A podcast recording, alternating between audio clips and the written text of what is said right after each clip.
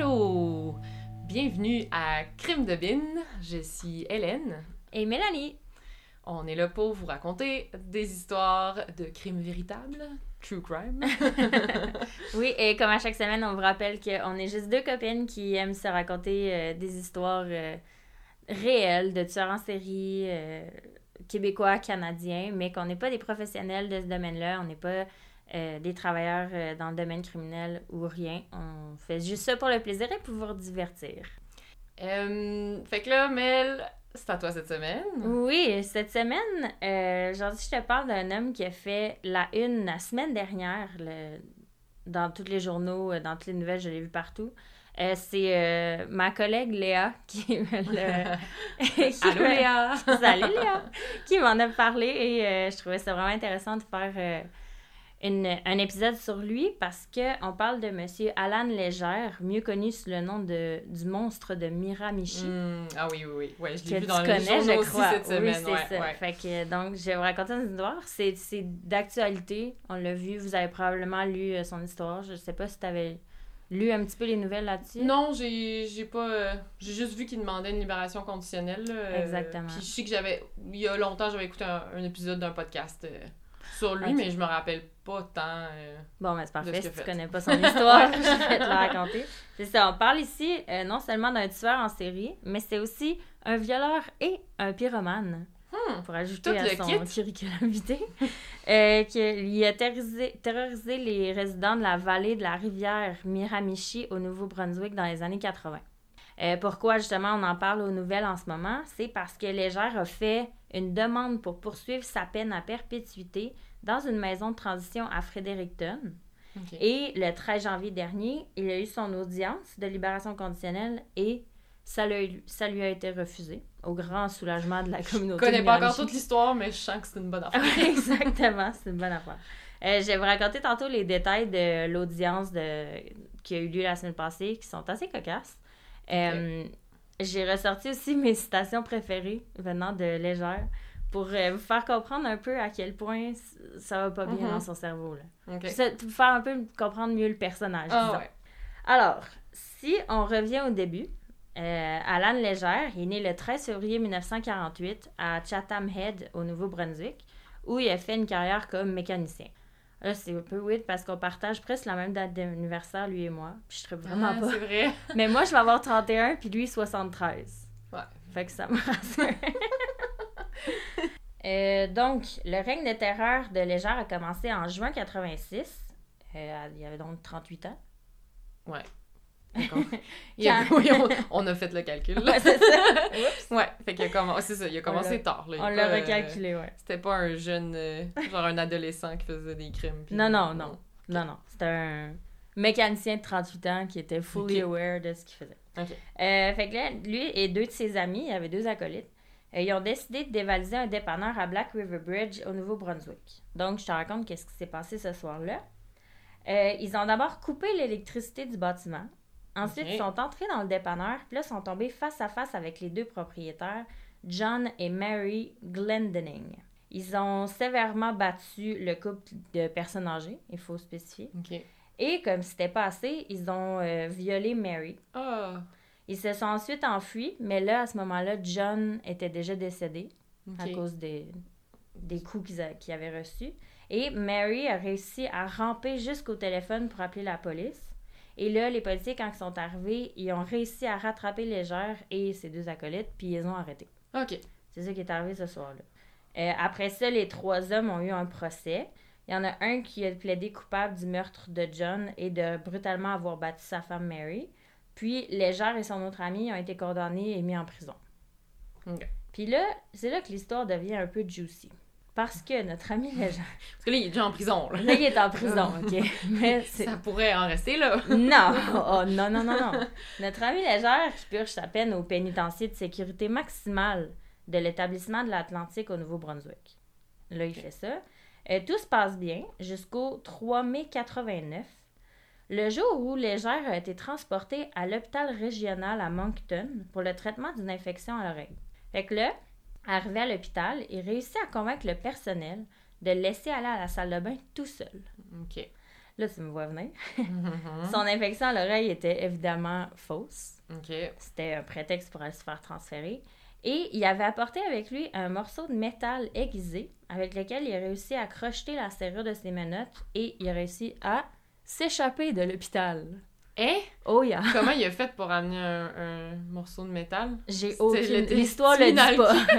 je sais. L'histoire le dit pas, puis c'est drôle que tu me poses cette question-là parce que j'ai vraiment fait des recherches. Tous les articles, il n'y a rien qui le ah mentionne. On sait pas comment il a fait. Fait ils disent juste qu'il portait sur lui. mais on sait pas comment. Écoute, il y avait peut-être. Mais aussi, il disait que euh, quand il était enfermé à la dans la prison, et, il était très charismatique. Fait qu'il se faisait pas des amis du mm-hmm. personnel qui travaillait là-bas, mais. Il était pas méfiant envers lui. Euh, à ce moment-là. Écoute, je pourrais pas me prononcer là-dessus, mais il disait que. Mm. Il y avait des affinités avec quelques, quelques membres du personnel, disons. Mm-hmm je peux pas euh, développer là-dessus parce que j'en sais pas. Je sais pas plus que ça. Donc là, euh, le personnel, quand ils s'en sont rendu compte, ils n'ont pas réussi à le rattraper parce que euh, avait pris de l'avance. Parce que ça, leur a pris du temps avant de mhm. se rendre compte qu'il était parti des toilettes. Et il a réussi à voler une voiture aussi pour s'évader. Notre petit légère. Alors, il a réussi à s'évader. des brouillards. ah oui! là, il a été en fuite pendant sept mois quand même. Ouh, OK. Ouais, c'est quand même long. Euh, il se cachait dans les forêts euh, environnantes de Miramichi, puis il volait de la nourriture pour survivre. C'est comme ça qu'il vivait. Et là, pendant qu'il était en fuite, il savait pas trop quoi faire. Donc, il a fait ce que tout bon tueur en série fait. Il a commis des meurtres. Hmm. Voilà. Mm-hmm. Tu sais, pour être sûr de ne pas retourner en prison, qu'est-ce que tu fais? Exactement. il savait pas quoi faire. Écoute. Fait que là, pendant ces sept mois-là, il a fait quatre meurtres au total dans les villes de Chatham, Newcastle et Miramichi. Fait que tu vas voir que ces meurtres-là, je vais, je, vais pas les raconter, je vais pas aller en détail, mais ces meurtres-là sont toujours agrémentés d'une petite touche de violence additionnelle non nécessaire. Mm-hmm. Je te donne un exemple. il a d'abord assassiné euh, une dame du nom de Annie Flamme. Flame? Flamme?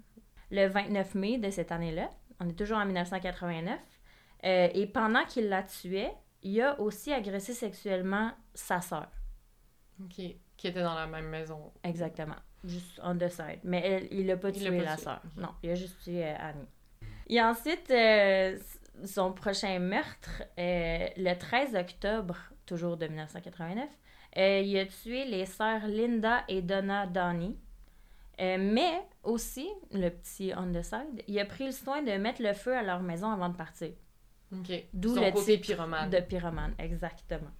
Et euh, comme s'il n'y avait pas assez causé de malheur à cette famille-là, le 16 novembre, donc un mois après, à mhm. peu près, euh, il revient et là, il tue James Smith, qui se trouve être le père des deux sœurs qui venaient de tuer le mois Mais non. Et à qui il avait mis la, la maison en feu. Hein? Fait que lui, c'est dit, cette famille-là, mais il, il, connaissait-tu cette famille-là? Il avait-tu comme. Il leur en voulait-tu particulièrement ou c'était juste complètement au hasard? Aucune idée. selon de ce que ça avait l'air de dire, c'était au hasard. Aïe aïe. Fait que je hein? sais pas. Je pense que c'est la première fois que j'entends ça. comme. C'est tourné comme attaquer quelqu'un d'autre de la même famille. Ouais. Deux sœurs, un père. C'est un peu intense. Fait que là, le 24 novembre, ça c'était. Il a tué euh, James Smith le 16 novembre. Puis là, le 24 novembre, les policiers ont réussi à le retrouver et à l'arrêter. Ils ont réussi à le retrouver euh, parce qu'ils avaient émis des récompenses de 50 000 à, euh, aux gens qui pouvaient leur apporter des informations qui allaient permettre, euh, qui allaient conduire à son arrestation. Mm-hmm. Fait qu'après ça, il y a eu son procès, son premier procès. fin intéressant à propos de son procès, Il a été un des premiers criminels à avoir les empreintes utilisées comme preuve. Parce ah! qu'apparemment, cette méthode-là n'était pas admise devant le tribunal avant. Eh, avant 89? Ouais, on est en 89. C'est fou, hein? Dans ma tête, ça existe depuis longtemps. Oui, ouais, moi aussi. mais, c'était. Ouais, ça comptait pas comme une preuve. Mais là, oui. Mais il y a un des premiers. Fait que c'est pas le premier, mais c'est un des premiers. Ça a commencé dans ce temps-là. Euh, et là, Légère, donc, il a été condamné une première fois. Puis, il a été condamné une deuxième fois en 91 parce qu'il a été reconnu coupable des accusations de meurtre faites pendant son, pendant son évasion. Fait que les quatre meurtres qu'il a fait, il a été reconnu coupable en 91. Fait que là, à cause de ça, il a été condamné à 9 ans supplémentaires. En plus de ça. En plus de son 25 ans, sûrement. Ouais, exactement. Fait que là, il était pas mal à vie, bref, mhm. rendu là. Euh, un autre fun fact, en 2008, il a été un des seuls 90 prisonniers détenus dans le pénitencier canadien de sécurité super maximum. Super maximum. Super maximum. Je savais même pas qu'il y avait ce niveau-là. Ben, c'est ce qu'on appelle le CHU. Le CHU? Ouais. Tu sais, là, dans. Euh, c'est quoi l'unité 9? il ah, disait ça, le CHU. pas écouté ça. Je pense, en tout cas. je, me rappelle plus si c'était exactement ça, mais. Euh, ça, c'était à Saint-Anne-des-Plaines, à l'établissement. Euh, à Saint-Anne-des-Plaines, au Québec. Ouais, euh, ouais c'est au nord de Montréal. Ouais. Exactement. Mm. Puis après ça, c'est en 2008. En 2015, il a été transféré du CHU de Sainte-Anne-des-Plaines à l'établissement d'Edmonton en Alberta. Fait qu'il n'est pas resté ici tant longtemps. Puis là, on arrive au fait un peu plus récent qui amène au procès de la semaine mm-hmm. passée. au procès. À l'audience de la semaine passée. Euh, en août l'année passée, donc en août 2020, euh, Légère a fait une demande pour obtenir une semi-liberté. Donc, la raison pour laquelle il est à la une ce mois-ci, c'est parce que, comme je le disais au départ, son, il a eu son audience de libération conditionnelle le 13 janvier dernier, où sa demande a été refusée. Il a été interrogé pendant cette audience-là. Il a été interrogé pendant trois heures par deux commissaires.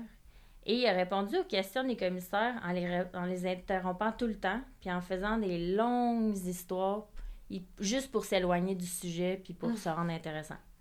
Fait que euh, le juge a été obligé de le ramener à l'ordre plusieurs fois. Le gars, il a montré euh, peu ou zéro remords envers euh, ce qu'il a fait, puis il a même pas admis pleinement sa responsabilité pour les cinq meurtres qu'il a commis. Fait que, tu sais, il plaidait, lui, dans sa tête, il plaidait pas coupable encore. OK. Il y a une, j'ai une citation, j'ai une citation d'une des deux commissaires, c'est Delaine Dou. Elle dit, je cite, Il est assez clair que vos, primes, vos crimes sont de nature très sérieuse. Vous avez un grand nombre de problèmes très graves. La conclusion, c'est que votre risque n'est pas gérable. votre risque n'est pas gérable. Exactement. Ce qui veut dire, t'es pas gérable, reste en prison. C'est la manière polie, ouais. Fait que là, on comprend pourquoi euh, les deux commissaires qui devaient prendre la décision, ils devaient prendre une mhm. décision unanime sur est-ce qu'on lui accorde sa liberté ou mhm. non, sa semi-liberté, pardon. Euh, ça leur a pris 20 minutes de discussion. Écoute. ça devait être assez clair que ce gars-là ne pouvait pas être en liberté. Ça, c'était en 2015? Non, ça, c'était la semaine passée. La semaine passée. Ouais. Puis là il, là, il est rendu à quel âge? Là, il va avoir... Il a 72, presque 73. OK. Puis même à 73 ans, il, il considère trop dangereux. C'est fou. C'est fou, ouais. Puis là, la communauté de Miramichi est soulagée parce que eux, ils avaient... Mm il avait fait des protestations, il, avait, il était contre euh, la libération semi-conditionnelle de cet homme-là. Euh, mais il va quand même avoir une nouvelle vérification de libération en décembre 2025 parce que la loi oblige la commission à vérifier les droits du délinquant hmm. tous les cinq ans. OK. Fait que c'est son droit. Fait que quand il va avoir 78 ans, ans. Ben, rendu là. Ouais, rendu peut faire le mal, mais ça reste quand même que sais, il, a tué une famille au complet. Ouais. Puis, puis et, et plus. ah ouais. Puis euh, j'ai d'autres fun facts sur son, sur son procès. Il est vraiment spécial, le, tu vas euh, il a nié sa responsabilité de deux des quatre meurtres commis pendant sa fugue, même s'il a été reconnu coupable pour, et même avec la preuve d'empreinte digitale. Fait que lui, il nie toujours. De deux des quatre. Fait qu'il y en a pas pourquoi mes empreintes se sont retrouvées là. Écoute. Et euh, aussi, ah, il se considère pas comme une personne violente. Ah. Il dit que son comportement passé est dû à des problèmes d'alcool et à une enfance difficile. Fait que c'est pas de sa faute, dans le fond. Hmm. On ben, l'excuse. Ben, ben, hein? et... Tout le monde qui a des enfances difficiles euh, peut faire ce Peuvent commettre un meurtre et s'en Exactement. Et aussi, euh, dernier fun fact, il pense pas qu'il est un agresseur, même si euh, il y a plusieurs plaintes qui ont été faites à son sujet par des agentes correctionnelles quand il était en prison. Il, y a, plusieurs plaintes qui ont été faites, mais il ne se, considère pas, se considère pas comme un agresseur. Et euh, là, j'ai quelques citations qu'il a sorties euh, pendant son, son, audience la semaine passée. Il dit à Je suis un peu impulsif, mais je suis pas plus mais je ne suis pas plus aussi agressif et dangereux que quand j'étais jeune. Mais pourquoi tu dis ça? ça t'aide pas, là. Je comprends pas. Il dit qu'il est un peu impulsif, mais il est pas plus agressif et dangereux qu'avant. Fait qu'il a toujours été dangereux. Exactement. Ça, fait juste confirmer que... On comprend. Une autre citation de M. Alan Léger. Croyez-le ou non, je ne regarde même pas de livres pornographiques. Je suis un artiste. Il dit ça parce que il a précisé qu'il a, euh, il a fait des peintures de femmes nues à des employés de la prison, puis il leur a donné. Mais c'est parce qu'il pensait qu'il allait les aimer. il pensait que c'était un cadeau gentil, de dessiner, les dessiner elles nues. Il pensait que c'était correct. Ok, il donnait, C'était pas genre n'importe quelle femme nue qui donnait à n'importe qui. C'était genre, je te dessine, toi, nu. Ouais mais il pensait creepy en esti. Mais il pensait que c'était un cadeau puis qu'il allait aimer ça, puis qu'il allait dire "Oh, merci Alan. Thanks." ah, ça, ça, me donne des frissons, ça. Et euh, ma préférée, ma citation préférée, euh, il parle des familles des, des, victimes et des membres de la communauté de Miramichi, puis il dit Pourquoi ne peuvent-ils pas pardonner et oublier? Je pense qu'ils vivent avec des souvenirs. Les gens doivent évoluer dans leurs opinions. Ça s'est passé il y a longtemps. Hey. Fait que c'est eux autres, dans le fond, c'est les familles qui ont perdu des membres. Des membres c'est pour eux que la, douleur est tout le temps là, même si c'est. Euh, Exactement. Mais les dit ça. après, là. Ça fait longtemps, fait que c'est chill. Dans sa tête à lui. Faut comprendre euh, pourquoi il n'y a, pas, il a pas eu sa libération, là. ah non, c'est quelque chose, ce gars-là. J'en ai lu, ça, c'est les citations que j'ai retenues, mais il y en a, là, il y en a, il y en a. Le gars, il se la ferme jamais. Il y a tout le temps quelque chose à dire. Le juge, il faut qu'il le ramène à l'ordre. Puis il s'aide pas. Ouais, non, il clairement, il s'aide pas. là. Non, il confirme qu'il est dangereux, il confirme que c'est un psychopathe. Il confirme, qu'il n'y a pas de remords. Exactement, euh, aucune empathie. Tu sais, les, toutes les, les caractéristiques d'un tueur en série, bref. Euh, puis pour terminer avec une petite anecdote concernant euh, notre seul sujet de conversation depuis maintenant un an, la COVID-19. Oui. Dis-moi qui l'a pogné. non, oh mon dieu, non, ça aurait été bon. J'ai vu des beaucoup de ben beaucoup quelques tueurs en série aux, États-Unis qui sont morts de la COVID. Eh, les gens sont comme yes. Yes. Enfin, la COVID, COVID fait sa job. Elle aura fait quelque chose de bon. Euh, pendant euh, l'audience de la semaine passée, euh, Légère il a répété qu'il voulait savoir pourquoi il n'a pas reçu régulièrement la visite d'un agent de libération dans les derniers mois. Il a dit, il, me il a même dit, il me faut passer pour le méchant, j'aurais dû avoir ses visites. Ils font passer pour le méchant. Dit le tueur en série. Exactement. Puis là, l'agent d'audience, il a répondu que les visites, ils ont probablement été suspendues à cause de la pandémie. À quoi notre tueur en série, violeur pyromane a répondu la COVID, c'est juste une excuse. fait que c'est ça. Le, le gars, il vit dans le déni total. Aïe, aïe. Mais, mais ça m'étonne, on n'a pas d'infos sur qu'est-ce qui s'est passé avant ses 38 ans. Mais il faisait rien. C'était un mécanicien de 38 ans qui. Ben, de 30 ans. Il faisait rien avant. Ça a commencé à 38 ans, il est comme. T'es es mécanicien, 38 ans, t'as un salaire décent, puis tu décides je vais voler un dépanneur. Ben, il battre les... puis violer les gens dedans. Mm. On n'a pas d'informations sur sa vie avant. Mm. Mais c'est ça que, tu sais, les tueurs en série québécois, comme tu as pu le voir, on a, on a souvent moins d'informations que... Que Ted Bundy. Ted Bundy, c'est exactement ça que j'allais dire. Rocco Magnotta ou genre... Ouais, mais Rocco, il, il, est canadien. Ouais, mais tu sais, mm. on a souvent moins d'informations. Fait que non, on n'a pas d'infos sur sa vie d'avant, mais ça a commencé à 38. Ce qui pourrait être aussi, tu sais, il a commencé avec deux autres buds. Fait que ça se pourrait qu'ils se sont dit un soir, euh, ce serait trop cool de. Peut-être que leur but au début, moi, ce que je pense, c'est qu'ils voulaient juste voler le dépanneur. Ouais. Puis finalement, ils ont assassiné les deux propriétaires parce qu'ils s'attendaient pas à ce qu'ils soient là. Ouais. Ce serait ma théorie. Mais bon. Voilà. Hmm. Fait que c'est ça mon histoire de cette semaine. Que je trouve quand même euh, très d'actualité. Oui, ben oui, vraiment, vu qu'on mm. en a full parlé.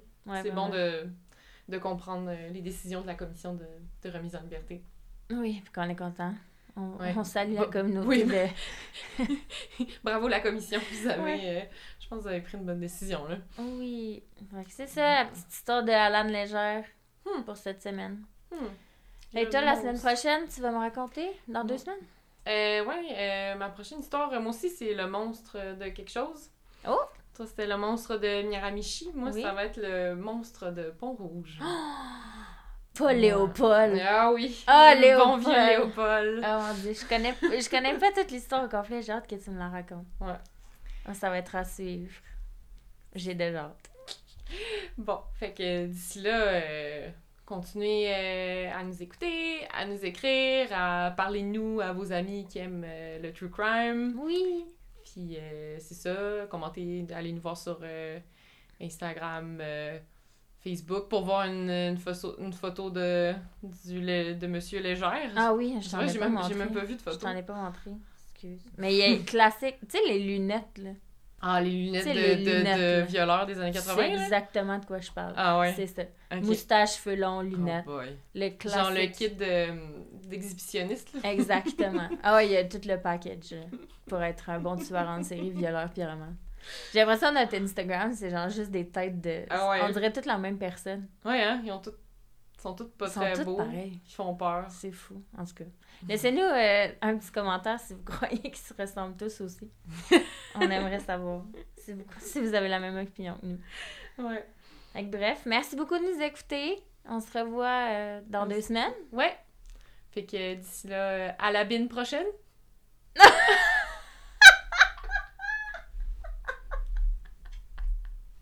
ok, je sais pas si ça va passer.